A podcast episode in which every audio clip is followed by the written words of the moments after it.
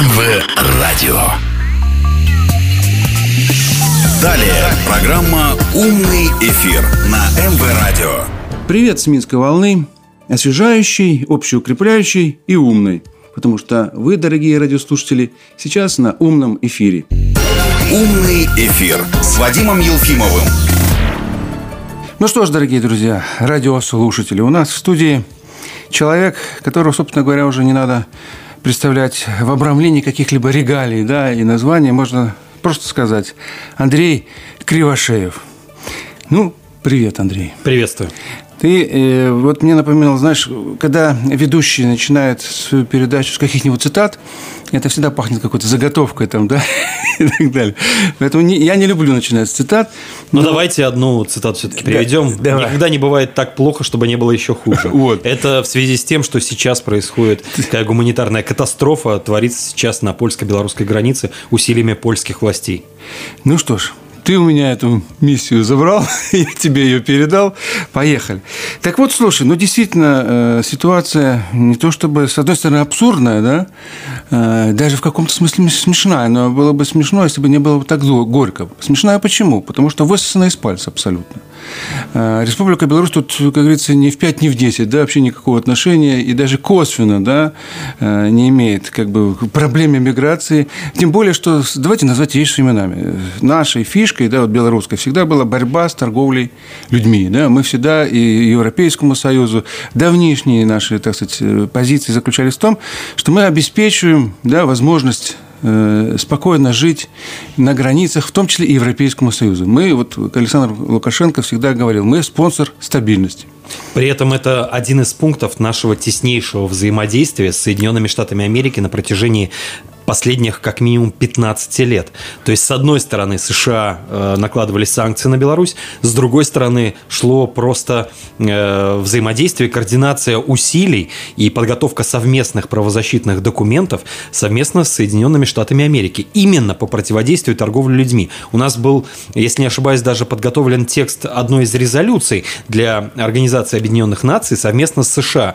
А наши силовые специальные службы сотрудничали с ФБР и ЦРУ по этому вопросу. Поэтому э, ну, любые претензии в адрес Беларуси сейчас выглядят просто глупо. Ну и так скажем, давай назвать вещи, даже если бы кто-то и не доверял Республике Беларусь, то если на Обратитесь эти, к да, США. Да, к ЦРУ и ФБР. Пожалуйста. Они бы точно не допустили какие-то там, значит, это же надо было как-то готовить, это не ускользнуло бы от них. И вот этот несчастный погранпункт Брузги, название у него, наверное, как говорится, историческое, я не буду сейчас сдаваться, но эти брузги привезли к дрязгам, страшным дрязгам на всей, как говорится, европейской площадке. И эти дрязги подняла польская сторона. Вот э, как ты оцениваешь позицию именно Польши? Давай вещи называть своими именами. Даже э, Литва и Латвия, так сказать, они там, конечно, в этой обойме, но они ведут себя тихонько, так скажем, по крайней мере, по сравнению с Варшавой. Но Варшава же превзошла сама себя. Почему, как ты думаешь? Ну, потому что и официальная Варшава, и режим э, Качинского, Дуды и Моровецкого использует э, эту ситуацию, нагнетает эту ситуацию, чтобы спрятать под ковриком свои проблемы и разногласия с Брюсселем. Э, плюс второй мотив – это, естественно, показать свою особую полезность для блока НАТО и Соединенных Штатов Америки. Э, возьмем просто факты. Э, Европейский Союз наложил на э, Варшаву э, уже два пакета санкций. Первый касается попыток Варшавы поставить свою конституцию и право над правом европейским, евросоюзовским, под которым, кстати, Варшава добровольно подписалась. Я прошу обращения, обратить внимание на то, что это нарушение важнейшего принципа либерализма. Да. Там, когда национальное законодательство всегда слабее международного. А тут поляки Ну, по крайней наоборот. мере, того международного, под которым Который стоит они принимают, подпись. да, да, да. Ведь каждый международный документ э, проходит процедуру ратификации. Что такое ратификация? Это значит, что э, высшие законодательные исполнительные органы страны подписывают те положения, которым они обязаны следовать. Польша все это сделала. Сейчас они отворачивают обратно, они разгоняют шовинистические, расистские э, настроения в собственном обществе. Э, так вот, за все это на них наложен штраф Европейским Союзом в размере 1 миллиона евро в день. Плюс еще полмиллиона евро они платят за то, что не закрывают э, очень вредные угольные производства, которые разрушают экологию огромного региона в центре Европейского Союза. Полтора миллиона в день платить, естественно, не хочется. Поэтому Варшава и Польша, э, официальная Польша, сейчас пытаются всеми возможными способами отказаться платить эти деньги и показать э, Брюсселю в первую очередь, что их миссия на границе, так называемая миссия, миссия по избиению женщин, детей, по травле их газом, вертолетами, стягиванию тяжелой техники гораздо важнее, чем эти несчастные полтора миллиона и юридические казусы, э, которыми их приперли к стенке. Второй мотив. Здесь уже НАТО вступает в силу. Э, Польша еще 10 лет назад заявляла о том, что она главный буфер между, значит, э, добрыми, э, со светлыми лицами европейцами Белыми и страшными да. Э, да, ордами со стороны Востока в лице Беларуси, Российской Федерации, союзников по Евразийскому экономическому пространству, Китай сюда приплетали и так далее. Этот статус нужно оправдывать. Они сначала заявляли о строительстве так называемого форта Трамп, то есть размещение американской группировки. Потом, когда Трамп проиграл выборы ну или не проиграл. Тут уже вопрос к американским политологам и американскому обществу, кому ну, они почему? доверяют. Мы тоже можем ситуации. дать оценку. С одной стороны, это государственный переворот. Ну, по крайней мере, так говорят те Штатах люди, Америки. поддерживают да. Дональда Трампа, а судя да. по тому, как... Они э, там поделились пополам, 50 республиканцев 50. Э, просто уничтожали на выборах Медина, и как э, нарушалась процедура голосования, подсчета голосов, голосования по почте, голосования людей, которые умерли два века назад. Вот мы помним, из 18 века люди из могил вставали, чтобы проголосовать за Джо Байдена. Это факты зафиксированы. Не допускались наблюдатели на выборы и так далее и тому подобное. Но это американское дело, подчеркну. Здесь поляки бегут впереди своего американского патрона. Они э, более шести лет назад разместили группировку ударных беспилотников в непосредственной близости от белорусской границы. Они сейчас нарастили группировку подчеркиваю, не пограничников, не э, служб там таможен, не стражи а именно, пограничных, да. да, а именно э, военную группировку. Она уже превышает 22 тысячи солдат. Там размещена тяжелая военная техника, там размещены ударные, э, те же беспилотники и э, вертолетная авиация. По данным Министерства обороны Республики Беларусь, за последние только два месяца было совершено 175 разведывательных облетов э, белорусской границы, в том числе боевой и беспилотной авиации. Это факты. Против них никуда не деться. Но вот эта истерия, связанная с беженцами, то есть ну, посчитайте, максимально говорят о трех с половиной четырех тысячах э, несчастных беженцев, в числе которых более 500 детей, а есть еще женщины. То есть против четырех тысяч размещено 23 тысячи военнослужащих не считая там стражей границы и других силовых и специальных органов. Было сообщение с польской стороны о том, что там 300 уже э, спецслужбистов, которые занимаются там антитеррором, все эти люди, все эти военнослужащие воюют с мигрантами, с беженцами, с женщинами и детьми. Понятно, что силы непропорциональны, понятно, что это просто истерика, либо такую оценку дал президент Беларуси, что это подготовка провокации вооруженной. Выстрелы уже прозвучали, в сторону белорусской территории.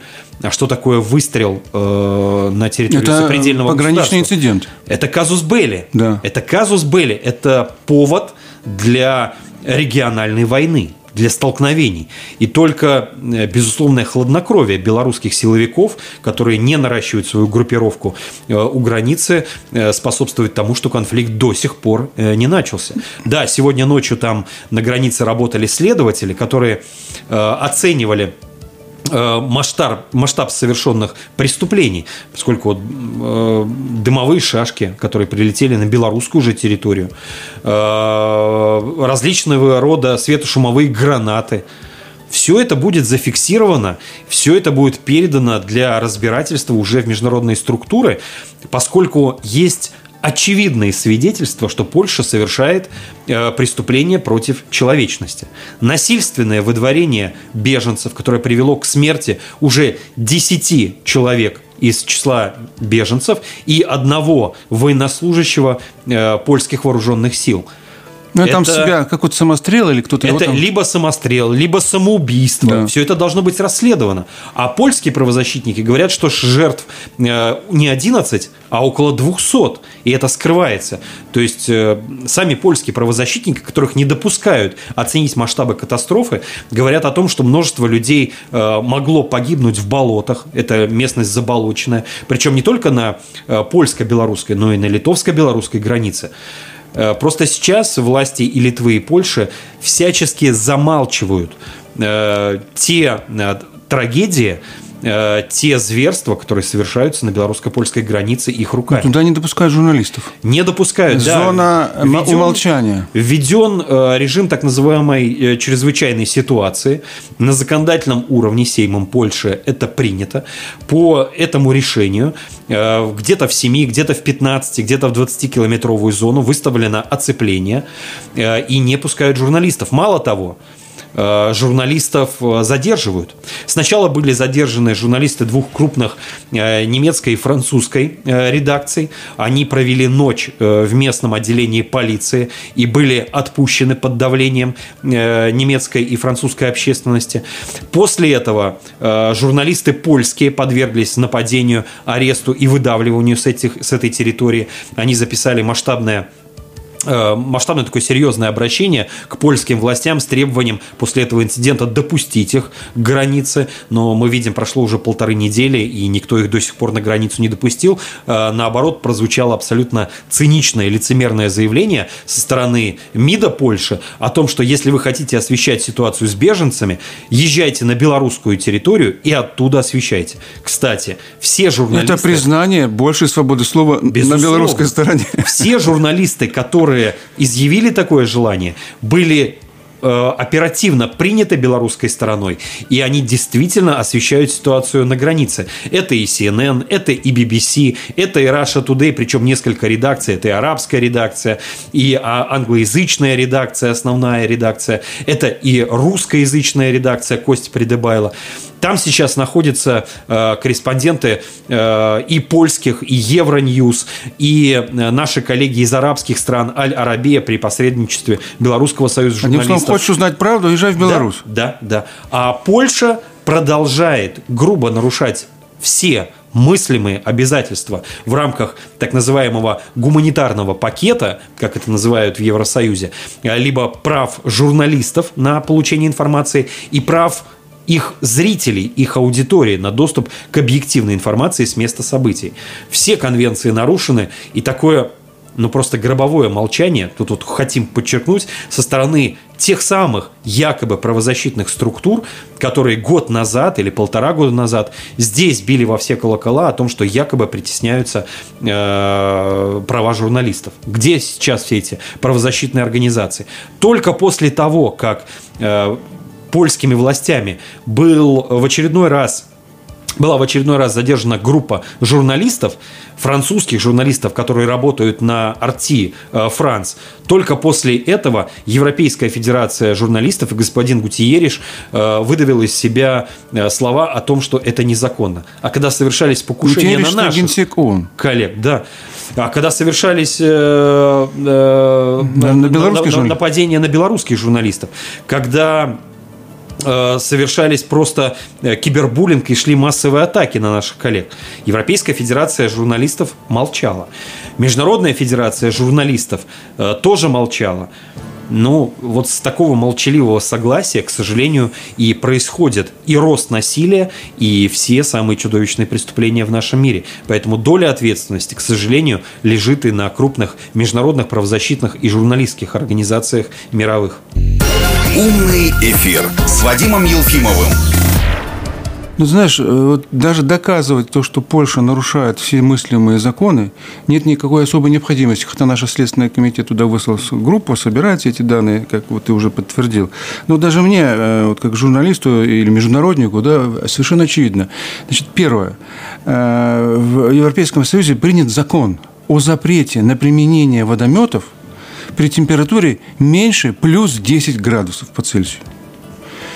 Там уже все видели эти кадры, поливают водой людей, детей при нулевой и минусовой температуре. То есть, по, по, по сути дела, это эффект Карбышева, да, обледенение людей. По сути, это э, попытка убийства. Да. Это То есть это покушение в массовом порядке. убийство в массовом да. порядке э, граждан. Причем под эти же водометы, под э, распыленные химикаты, сейчас э, следствие, наш следственный комитет э, изучает образцы, что это были за, за химикаты, которыми заливали в том числе и наших коллег-журналистов.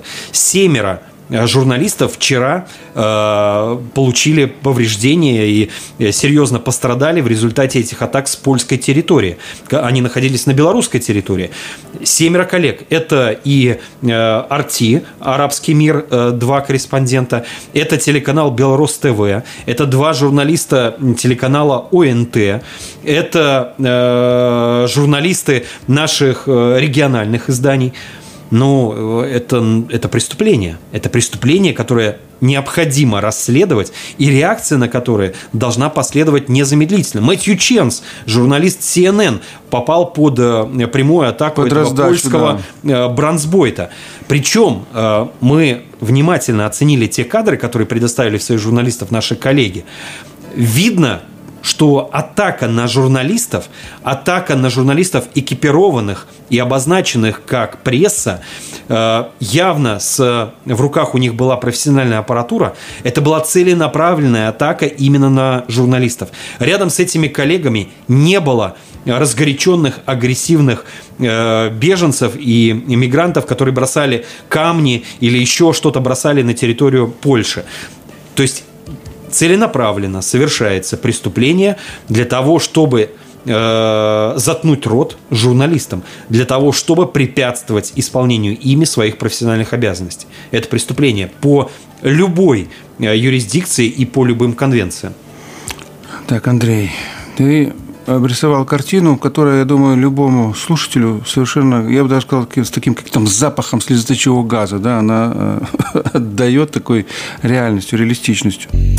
Умный эфир с Вадимом Елфимовым. Ну, давай подумаем над тем, а как может быть разрешен этот конфликт? Какие варианты развития? Недавно состоялся разговор нашего президента Александра Григорьевича Лукашенко и Ангелы Меркель, исполняющей пока еще обязанности канцлера Федеративной Республики Германии. Мы об этом, наверное, тоже поговорим. Прошло Но... два разговора министра иностранных дел э, с Макея. Э, комиссаром по внешним сношениям Европейского Союза, то есть с главой да. внешних связей ЕС. Это тоже важно, Жозепом Барелем. Это тоже важно. Но лицемерие текущего момента в истории заключается в том, что с одной стороны идут прямые переговоры между Белоруссией и Германией, Белоруссией и Европейским Союзом, а с другой стороны та же Германия, э, тот же Европейский Союз э, вот этими стараниями и провокациями Польши, Литвы, э, ряда других стран Балтии и Центрально-Восточной Европы вводят очередные пакеты санкций. Я не понимаю, как это укладывается в голове у евробюрократов. То есть вы предпринимаете дипломатические усилия для того, чтобы разрешить созданный вами миграционный кризис, а с другой стороны, на одного из участников, кто мог бы решить э, этот кризис, кто помог бы вам, э, европейцам, сохранить лицо в этой ситуации, э, вы накладываете санкции. И грозите наложить санкции еще и против Российской Федерации, которая также принимает дипломатические усилия для того, чтобы разрешить этот конфликт. Э, звучат угрозы в адрес других стран мира, той же Сирии, Объединенных Арабских Эмиратов, на них оказывается давление, Ирак, Турцию, для того, чтобы запретить им перевозить граждан э, Сирии, Ирака, Иордании, Ливии. На мой взгляд, это либерал-фашизм. То есть, если вводится коллективная ответственность против граждан, против всех да граждан, нет, даже не отдельных... это сегрегация. Сегрегация. Натуральная это сегрегация по принципу чего? Гражданства или цвета кожи? Цвета кожи. Может быть, еще веры и конфессии, там же много езидов. Может быть, по принципу национальности, ведь большинство из тех, кто застрял на территории Беларуси, это курды. То есть это, это откровенный либерал-фашизм. И когда такие решения принимаются, ну, это тоже подпадает под э, классификацию римского статута как преступление против человечности. Берут ли э, на себя ответственность страны Евросоюза? Отдают ли они себе отчет в том, что они совершают? Я думаю, да, но это часть э, той вот лицемерной игры на жизнях и судьбах беженцев. Причем вернусь к тезису, с которого вы, Вадим Алексеевич, начали – а стоит ли вот весь шум вокруг миграционного кризиса в Беларуси э, чего-то в рамках скажем, Германии, Европейского Союза либо мира. Управление Верховного комиссара ООН э, опубликовало цифру. В 2021 году э, в статусе беженца, ну или на соискание статуса беженца, находится 48 миллионов людей по всему миру. Это люди, которые бегут от войны. Это, эта цифра не включает экономических беженцев. Тех беженцев, которые пострадали, в том числе от действий э, группировки, группировки НАТО, Соединенных Штатов Америки. Если их прибавить, то цифра более 120 миллионов. Но хорошо, возьмем эту цифру, 48 миллионов. Те 5, 10 или максимальная оценка 20 тысяч э, мигрантов и беженцев, которые используют северный маршрут, который включает в себя в том числе и Беларусь. Это сотые доли процента от всего миграционного трафика беженцев. От всего. Сотые доли процентов. То есть понятно, что истерика нагнетается искусственно. В Германии проживает более миллиона э, курдов. Только курдов если речь идет о тех несчастных э, двух с половиной тысячах э, курдов, которые сейчас находятся э, в Беларуси или на польско-белорусской границе. Сопоставьте цифры. Или заявление э, правозащитников и в том числе официальных лиц э, Германии о том, что за прошлый год со всеми ковидными ограничениями, со всеми закрытыми аэропортами, границами, в том числе внутренними, со всеми локдаунами Германия приняла более 110 тысяч беженцев. 110 тысяч. Сопоставьте цифры. Ну, я добавлю, в Европейский Союз в среднее в день поступает 10-12 тысяч мигрантов. Да? Возьмите, день. возьмите ситуацию. Ведь кроме северного, надо, надо понимать, кроме нашего северного так называемого канала, есть еще Балканский канал и канал Средиземноморский. То есть люди, вот эти вот все су, утлые э, суденышки, которые пытаются перебраться через Средиземное море, а их встречают э, в том числе иногда боевые корабли, НАТО, которые размещены в Средиземном море. Их размещают в лагерях для беженцев, в частности на острове Лампедуза. Да что тут далеко ходить? Бывшего э, министра внутренних дел Италии судят и ему грозит 15 лет лишения свободы за то, что... Сегодня он, делает Польша. Да, за то, что сегодня делает Польша, за то, что он не гостеприимно э, встретил беженцев по Средиземному э, этому каналу. А мы увидим суды над э, польским министром внутренних дел, над э, людьми, которые всеми голосовали режим э, чрезвычайной ситуации на границе, над пограничниками, которые сейчас издеваются над беженцами, травят их газом, слепят их стробоскопами, поднимают боевую авиацию. А вот мне кажется, что усилия сейчас и Беларуси, и Российской Федерации, и наших союзников в Организации Объединенных Наций, и в других правозащитных международных структурах должны быть направлены на то, чтобы, во-первых, установить всех причастных к преступлениям, к возможным преступлениям против человечности, предоставить неопровержимые доказательства э, совершенных преступлений и осудить их как такой суд, если он возможен в Италии и в Евросоюзе, он должен быть возможен и будет возможен в рамках, допустим, Организации Объединенных Наций и так далее. И еще один момент, который обязательно нужно э, учитывать. Э, Польша ведь нарушает даже желание э, германских властей по приему беженцев. Уже прозвучали заявления, прошли массовые митинги в поддержку беженцев в семи городах Германии – в том числе Кёльн и Мюнхен на уровне городских властей заявили о том, что они готовы принять этих беженцев. Президент Беларуси э, заявил о том, что Беларусь готова предоставить свои самолеты для того, чтобы, минуя Польшу, даже польское воздушное пространство, доставить этих э, беженцев в города, которые готовы их принять. Вот, казалось бы, э, решение кризиса. Решение, которое можно осуществить в рамках одного дня. Нескольких часов будет достаточно для того, чтобы доставить этих несчастных беженцев в аэропорт в Гродно, поднять самолеты, доставить их в Мюнхен, Кёльн. Нюрнберг, кстати, выразил такое желание.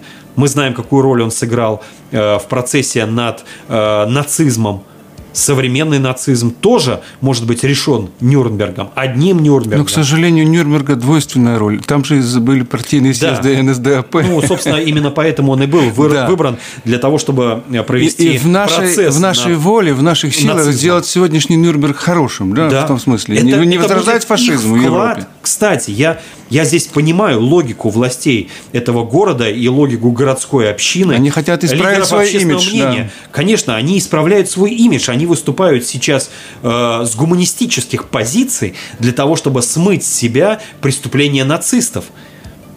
И это надо пойти им навстречу, надо обеспечить им такое право. Правда, здесь есть тоже э, лицемерный подтекст. Надо сказать, что каждая община в Германии, которая принимает беженцев, э, получает э, финансовое довольствие от Европейского Союза и местных немецких правозащитных организаций.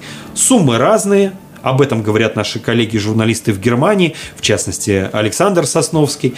Э, суммы разные, но они составляют примерно от 5 до 8, 10, 12 тысяч евро на каждого беженца. То есть местная община не будет ущемлена финансово, принимая этих людей. Но, видимо, Германия и другие правозащитные организации настолько э, не хотят выпускать из рук эти деньги, что всячески препятствуют такому э, гуманитарному и гуманистическому решению этого кризиса. Только так. Умный эфир с Вадимом Елфимовым. Ну, ты обозначил один из возможных путей разрешения этой проблемы. А, но я могу, вот с моей точки зрения, да, э, я бы сказал так, у этой проблемы есть только одно направление географическое, только вперед, потому что назад это невозможно. Во-первых, сами беженцы не хотят возвращаться. Во-вторых, это означало бы э, расширить провокацию против нашего государства. Потому что как мы их должны назад отправлять? И так далее, и так далее. То есть получилось бы, что мы тогда... Что мы их должны... Да. Ну, собственно, они и подбивают к этому Беларуси. Вот вся эта истерика Польши и Литвы направлена... Чтобы применили силу для того, чтобы их отправить обратно. Да. Белорусские военные, белорусские пограничники, белорусские милиционеры задерживали этих несчастных, да. этих женщин, детей, тащили их принудительно. Да, потом это было все сфотографировано, задокументировано и так да, далее. Да, везли в аэропорт, насильственно депортировали. То есть вот эту картинку с удовольствием, э, как вот у нас принято говорить, сосуд втянут, распространят, накинут на вентилятор так вот, наши э, европейские медиа-коллеги. Да, пусть сценаристы мы, не надеются, мы на эту не провокацию не поддадим. Не дадим им таких да. шансов, хотя, надо подчеркнуть, и это тоже прозвучало, Беларусь самым деликатным образом уговаривает несчастных, э, которые предприняли уже по 2, 3, 4 попытки пробраться на территорию Евросоюза и подать легально заявление на соискание статуса беженцев, в том числе э, в Европейский суд по правам, по правам человека, в суд ООН, который рассматривает дела беженцев, чтобы получить статус беженца Организации Объединенных Наций белорусы уговаривают этих людей, если у вас не получилось, не рискуйте жизнью. И действительно, за последние э, три месяца э, Беларусь более пяти тысяч людей, э, которые могли стать новыми Э, страждущими на границе э, отправила на самолетах в страны, откуда они бегут. Это правда, это факт. Еще несколько сотен удалось уговорить, и они действительно при поддержке белорусских гуманитарных организаций действительно отправились в аэропорт Минск-1 и улетели обратно. У кого-то были билеты, у кого-то закончилась белорусская виза, э, кто-то купил или кому-то помогли купить билеты части пришлось восстанавливать документы э, на территории тех посольств и консульств, которые расположены э, в Беларуси. Это Ирак, и Сирия, и другие страны. Там есть и достаточно экзотические для Беларуси страны, вроде там Камеруна, там еще э, стран азиатских. Почему это произошло? Потому что они попали, они попытались перейти границу, их польские силовики избили – уничтожили их документы, разбили их телефоны, ограбили и выкинули в полусознательном состоянии на белорусскую территорию. Эти люди отчаялись, и вот таких людей удается иногда уговорить чтобы они покинули территорию Беларуси. К сожалению, и такой путь разрешения э, конфликта есть, но он абсолютно противозаконный, э, он абсолютно ну, ну, просто нарушает все гуманитарные представления нормальных, не, не, не каких-то там правозащитников или журналистов, а просто нормальных людей, которые смотрят на эти э, просто варварские поступки польских силовиков. Но он тоже возможен. Что еще возможно? Э, и мы это видим. Вот сейчас большая группа беженцев находится на этом погранпереходе Брузги. А небольшие группы, небольшим группам удается проникнуть, взять штурмом э, э, границу и при посредничестве польских, немецких, голландских, французских, украинских трафикеров, их там подбирают, на машинах и грузовиках доставляют в Германию.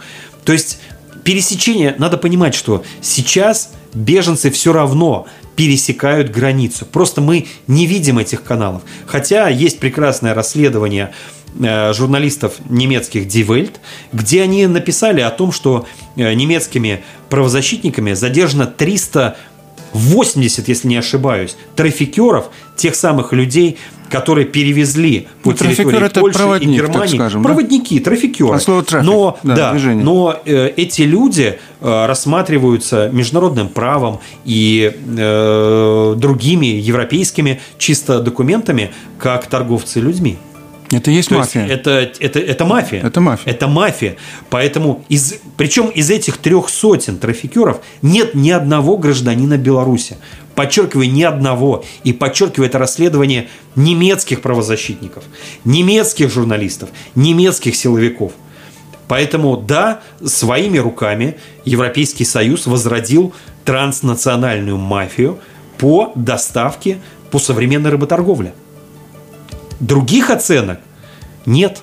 То, что в этом участвуют граждане Украины, Германии, Франции, Польши, лишь доказывает о том, что это международная преступная, транснациональная преступная группировка. И это не первый случай. Э, в самой Польше задерживалось около 60 таких трафикеров, и там тоже не было ни одного гражданина Беларуси. В Беларуси задерживалось 15 человек, которые э, делали фальшивые документы для этих беженцев, и там тоже нет граждан Беларуси. Это тоже международная преступная группировка. Поэтому Э, мы обращаемся еще и в этой связи к нашим польским и немецким коллегам для того, чтобы заострить на этом внимание. Э, вы э, Я надеюсь, возродите имеешь... мафию Коза Ностру в европейском, в масштабах Европейского Союза. Такая мафия уже действует в Албании. Такая мафия уже возрождена в Италии, Греции, Португалии, которые принимают беженцев по э, Средиземноморскому коридору. Вы хотите такой мафии э, здесь, в Центральной и Восточной Европе? При том, что есть информация, ее неоднократно озвучивал э, президент Беларуси, что руками этой мафии э, беженцам пытаются подбросить оружие. Для того, чтобы эти беженцы начали стрелять в польских правоохранителей, в польских силовиков с белорусской территории. Это также казус Белли. Это применение оружия в приграничной, на приграничной Умный эфир с Вадимом Елфимовым. Ну, вот в этой связи, кстати говоря, мне очень подозрительным кажется, э, я бы не назвал даже активность, возня украинской стороны на нашей белорусско-украинской границе. Значит, там тоже стягивают туда войска, да, как бы канализируют этот поток именно на Беларусь и выступают с грозными заявлениями, что они будут стрелять в любого, да, кто пересекает, и будут его расценивать как какого-то там диверсанта. Ну, это тоже фашизм, да, я видел да. заявление этой 61-й э, бригады, по-моему. Да. Более того, э, сейчас зачастили на Украину, был министр обороны Соединенных Штатов Америки недавно, сейчас вот там присутствует э, министр обороны Великобритании, некто Бен Уоллес. И вот с новым министром обороны Украины Алексеем Резником, кстати говоря, тем, кто раньше отвечал за, за так называемую в кавычках интеграцию Донбасса, да, то есть за э, решение этого проблем, этой проблемы, скажем, военным путем, ему сейчас вручили еще как бы вот новые рычаги. И они там грозят, собственно говоря, и в адрес России, и в адрес э, Республики Беларусь. В этой связи мы тоже видим, есть только э, как бы вот координация мафии да, на низовом уровне, а это уже какая-то такая политическая мафия между Польшей и Украиной. Не усматриваете здесь какой-то координации действий? Э, безусловно, э, Украина э, тоже пытается на человеческой трагедии заработать и военно-политические, и общественные очки. Сейчас, допустим, в Украине жуткий энергетический кризис. Россия заблокировала поставки энергетического угля. Беларусь совершила только несколько небольших поставок электроэнергии в аварийном порядке для того, чтобы, подчеркну, для того, чтобы сбалансировать генерацию на атомных станциях, чтобы не произошла авария на атомных станциях, которые сейчас ну, максимально за всю историю Украины включены на пределе атомные блоки. Работают, да. Они работают на пределе. Беларусь просто, ну, чтобы не допустить Помня нового Чернобыля, да. Э, делает такие э, аварийные поставки электроэнергии.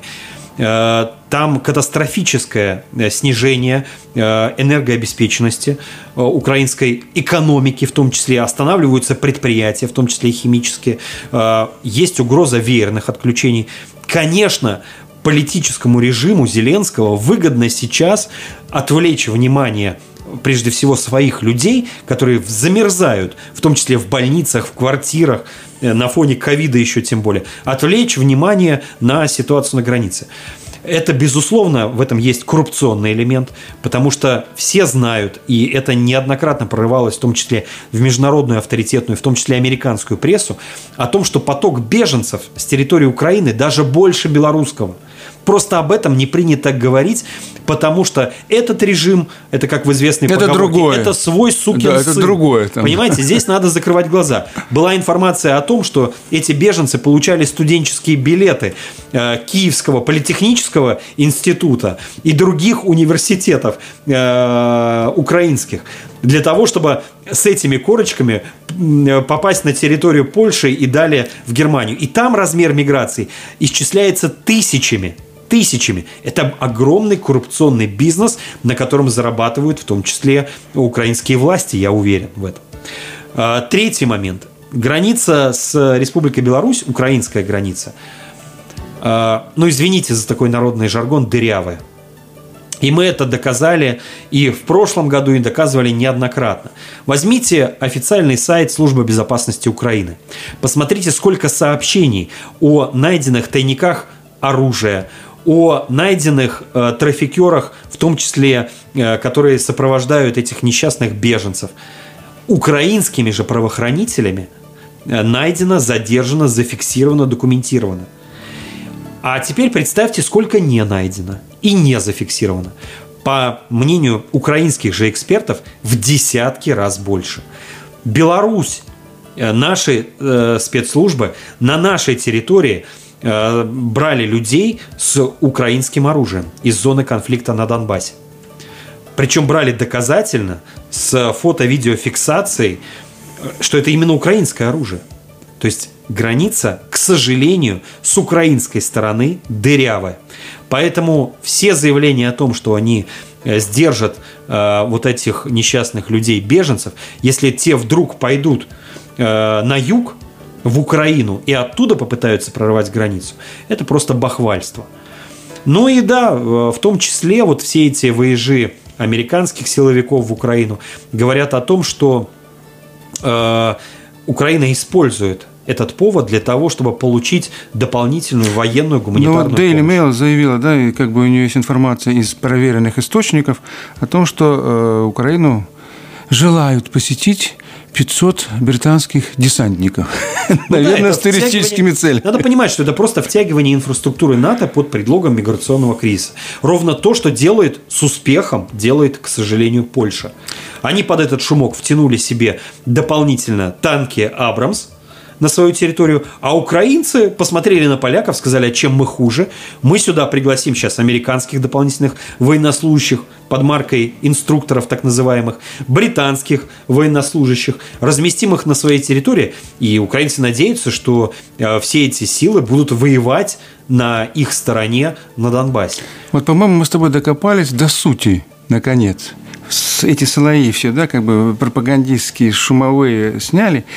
Ты упомянул в самом начале своей речи о том, что э, американцы разместили там свою базу да, с подачи э, на территории Польши, с, подачи, с подачи поляков. Ну, Трамп как бы эту э, да, концепцию очень сильно поддерживал, Байден сейчас вроде бы не поддерживает, но самая главная суть – это те группировки э, беспилотников, да. которые расположены на территории э, Польши. Об этом заявлял это авиация, это авиация. Есть соглашение между, еще заключенное между СССР и э, НАТО и ОВД, да, которое сохраняется в Европе, о квотах на вооружение и на авиацию в том числе. И, и поляки, и американцы делают вид, что это не авиация. А это увеличенная да, группировка авиационных летательных аппаратов на тысячи единиц. Это огромное нарушение этих соглашений и создание тех инфраструктур, которые, по сути дела, являются подготовкой к агрессии. То же самое сегодня происходит на территории Украины. Уже известен факт, он зафиксирован применение, в данном случае, турецких летательных аппаратов, да, беспилотников на, против э, значит, э, сопротивления Донбасса. Это тоже там объявлено по Минским соглашениям, и в данном случае мы, должны по этому поводу тоже поднимать шум, извините меня, по Минским соглашениям там беспилотная значит, зона, там не должна применяться авиация, даже летать. А здесь уже применяется не только в разведывательных, но и в боевых целях. Были жертвы, погибли люди.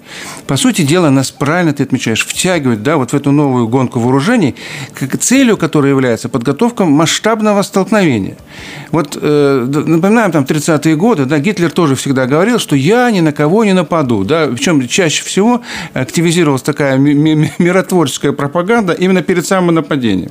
И когда сегодня я читаю заявление Бена Уоллеса, да, Алексея Резникова, это опять напоминаю, министр обороны Великобритании и министр обороны нынешней Украины, о том, что они не хотят воевать с Россией, у меня, извини меня, при этом ёкает сердце с моими историческими знаниями. Я помню, э, нас, вот был еще такой американский писатель тоже, Роберт Уоллес, у него знаменитая есть вещь, там э, роман э, All King's Men, ну, значит, э, вся королевская вся рать. королевская рать, да. да. Прекрасно, экранизирован да. неоднократно. Да, и там есть, кстати, Беларусь фильм замечательный, лучший, я сказал бы, экранизацию. Да. К сожалению, она сейчас редко появляется на экранах, но об этом мы как-нибудь отдельно поговорим. Но там есть замечательная фраза, там был такой герой Ирвинг, судья Ирвинг, он какой полуположительный, полу, полунегативный, но у него есть фраза замечательная, которую я всегда привожу в, такой, в таких ситуациях. Политика Политика – это всегда проблема выбора. Только тебя никто не спрашивает, из чего выбирать. Вот нас, по-моему, загоняют в такую ситуацию. Нам как бы предлагают некий выбор, но лишают нас возможности, не спрашивают нам, из чего мы должны выбирать. Нам предлагают либо, либо большую, либо маленькую войну, либо большую провокацию, либо маленькую провокацию. И надо сказать, что в этой ситуации наш президент не только держит удар – я бы сказал, он проявляет дипломатическую, стратегическую мудрость. При таком навале на него да, со всех сторон он избрал самую лучшую в данном случае ситуацию, мне кажется, э, линию поведения. Потому что нас никак не подставишь, нас ни в чем не обвинишь. С нами не хотели разговаривать, а теперь вынуждены разговаривать. И звонок Меркель, да, с подачи Владимира Путина и так далее. Но это что? Путин говорил, обращайтесь к Лукашенко, что вы ко мне звоните? Звоните в Минск. Да, напрямую, есть прямая линия, какие проблемы. И вот теперь она звонит через год голову польских руководителей, потому что отлично понимают, что эти безбашенные головы, да, они ничего не решают, ничего не способны применить, по крайней мере, в конструктивном русле. И я надеюсь, что этот разговор между Меркель и Лукашенко заложит, я бы сказал так, вот те основы для разрешения этого конфликта. Он не должен затягиваться. Впереди зима, и неизбежно будут жертвы, тем более при таком поведении польской стороны. Если будут поливать бронзбойтом при минус 10, то чем это закончится? И госпожа Меркель, призывавшая интеграция иммигрантов на свою территорию должна об этом задуматься. Более того, я скажу, уходя с поста канцлера ФРГ, там нету неприкосновенности. Пока ты канцлер, да. А вот уйдешь, извини меня, тебя могут спросить. И то, о чем ты здесь говорил, о том, что будут доказательства преступления и так далее. Ведь по западной юриспруденции важно не только само преступление, а еще важно очень определить мотив – и госпожа Меркель попадает в эту категорию. Там будет обеспечена ей publicity, да, освещена ее роль по призывам мигрантов в Европейский Союз. Так что это очень серьезная вещь. И они думают, что сегодня пошалели, пошумели и так далее, и так далее. Придется за все отвечать. Смею вас заверить. Жизнь большая, земля круглая. И в этом смысле госпожа Меркель и другие серьезные политики, не такие, как в Польше, должны задуматься о своей ответственности и о той необходимости вести переговоры с Александром Лукашенко, потому что только такой диалог может принести хоть какие-то позитивные результаты в этой почти патовой ситуации. Смотрите, два года назад на самом, в, в самом начале вот этой пандемии э, коронавируса президент Беларуси ведь многократно предупреждал, обратите внимание, пандемией, медициной ничего не, закон, не заканчивается. С этого все начинается. Будет попытка переделить экономику, переделить заново мир, Передел разжить, да. разжечь э, новые военные конфликты. Ну, смотрите, как, насколько президент был прав. Мы увидели обострение в Нагорном Карабахе и войну там, по сути. Мы сейчас видим нагнетание напряженности, в том числе в Донбассе, и уже, к сожалению, на наших границах. Азербайджан, Армения вчера. Азербайджан, Армения снова уже, снова. То есть даже не, несмотря на достигнутые соглашения. Мы видим, что сейчас, допустим, э, в районе Айн-Иссы – это как раз э, сирийский э, курдский анклав на границе с Турцией стягиваются военнослужащие, прокси, милитари, э, так называемые туркоманы. То есть э, люди, которые взяли в руки оружие, которые соотносят себя с турецкими интересами и по разным данным обеспечиваются как раз оружием, финансовой, политической поддержкой со стороны э, Стамбула официального. Там может возникнуть новая война. Это новые беженцы – это новый миграционный кризис. То есть это, с одной стороны, сообщающиеся сосуды, Европа и Европейский Союз э, так наивно рассчитывала, что они смогут отгородиться от всего мира, провести войны э, в исламском Магрибе, в Африке, в Азии, создать проблемы для Российской Федерации и Китая, в том числе через НАТО, и остаться единственным безопасным местом на Земле, как и Соединенные Штаты. Но нет, такого не будет. Слушайте, Три года назад, четыре года назад, как только они издевались над Трампом в Европейском Союзе за то, что он решил строить стену между США а чем они сегодня и Мексикой. Заняты? А сейчас Польша и Литва строят стены на границе с колючей проволокой, уже с массовой гибелью людей на этой же границе. И Европа молчит. Ни слова осуждения. Наоборот, говорят, да, надо строить стену. То есть стена на границе Европейского Союза – это хорошо, а стена на границе США – это плохо, если, правда, в Белом доме сидит Трамп, а не Байден. Ну, абсолютное лицемерие, но я повторюсь, что мы можем много критиковать, э, апеллировать к здравому смыслу, обращаться к нашим слушателям, зрителям, к нашей аудитории, но э, мы не изменим главного. Идет передел мира. Понятно, что э, ковидная эпоха рано или поздно закончится. Да, э, власти большинства стран мира откладывают ее завершение, вводят все новые локдауны и карантинные ограничения для того, чтобы, возможно, выдрессировать своих людей, своих граждан подчиняться любому требованию, без любых демократических принципов, стандартов и прав человека. Дрессируют своих граждан. Э, но за после этой дрессировки э, могут последовать и реальные боевые действия, и реальные э, региональные войны. Уже не просто локальная война на границе, как это в Донбассе происходит, или на непризнанной территории, как в Нагорном Карабахе, или как э, в районе, который э, сейчас удерживают турецкие войска в Сирии, тоже в нарушении, кстати, международных соглашений, или как это происходит в Ираке, или как это происходит в Судане, э, который просто разделили э, на две части – Э, не, не спросив, кстати, у самих жителей граждан Судана, хотят они того или не хотят. Просто взяли, разделили государство.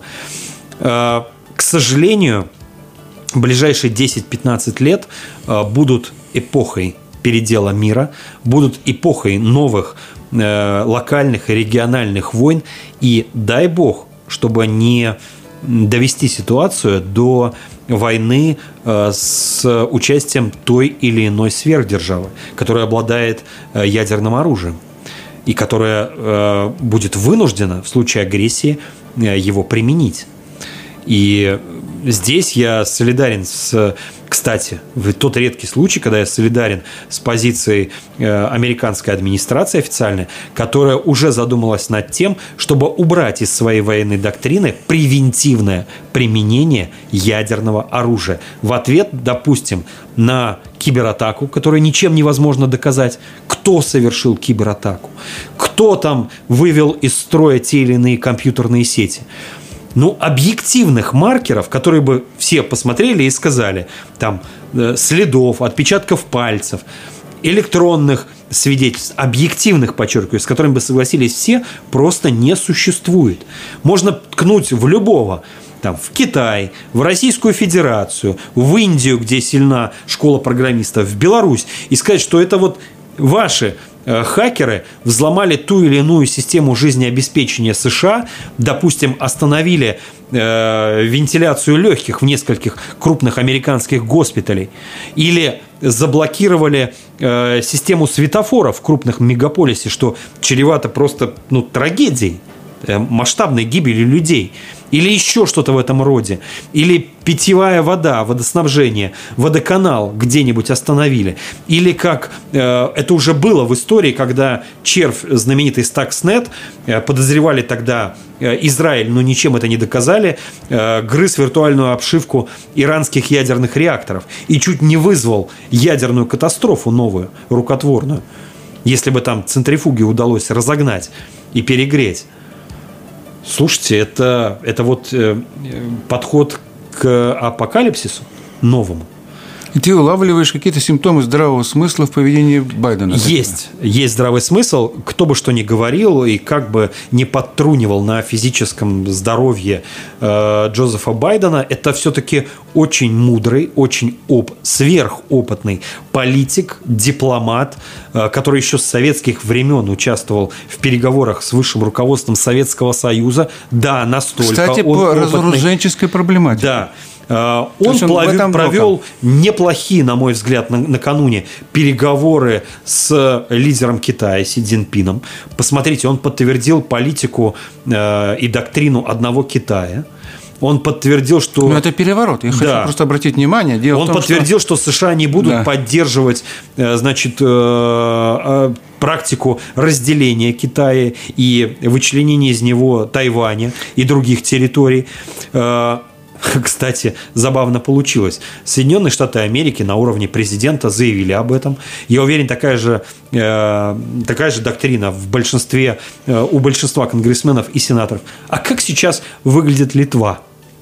Как сейчас выглядит каким дурацким, просто невозможно дурацким образом выглядит позиция господина Науседы и всего литовского руководства, которое заявило, что признает Тайвань. Называется «Не бегите впереди паровоза». Никогда поперек батьки в пекло. Зачем?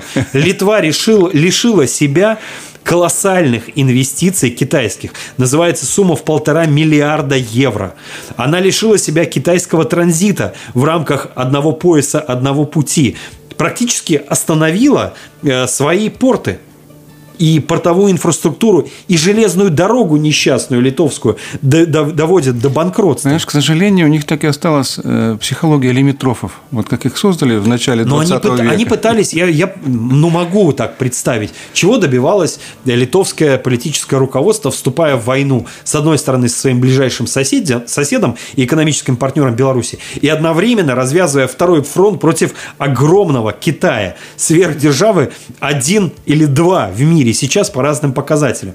То есть они пытались надуть свой вес в глазах Соединенных Штатов Америки и Европейского Союза. Показать, мы маленькая моська, но мы что-то да. дозначим. моська-то сильна, расслает на слона. Да, и в европейском, и в американском, и в глобальном масштабе. И где сейчас эта моська? Она просто будет раздавлена этим слоном в виде Китая и США. Особенно, а я так понимаю, Китай и США выходят на новое экономическое соглашение, попытки которого были предприняты э, в каденцию Трампа заключить, но не увенчались большими успехами. Они обменялись санкциями, э, упреками, и было заключено только там 5-7% из этого глобального соглашения. Китай и США сейчас на фоне вот успешных, достаточно успешных переговоров э, Байдена и Си Цзиньпина, товарища, заключат новое глобальное соглашение экономическое. По сути, разделят мир – на две части и глобальную экономику на две части. И что тогда делать Литве, Латвии, Эстонии, Польше – которые высказывают во многом российские антикитайские взгляды. А что будет делать Европейский Союз и Брюссель и тот самый Европарламент, который выступает с обличительными значит, заявлениями в адрес Китая? То тут даже масштабнее. Вот если, если там второй пункт переговоров между Ребята, вас уже поделили. Да, Хочется да, им да, сказать, да. ребята, Джо Байден и Си Цзиньпин вас уже поделили. Вы еще не знаете, но вам сообщают. Они об этом позже. не Вы узнают. почувствуете. Вы почувствуете.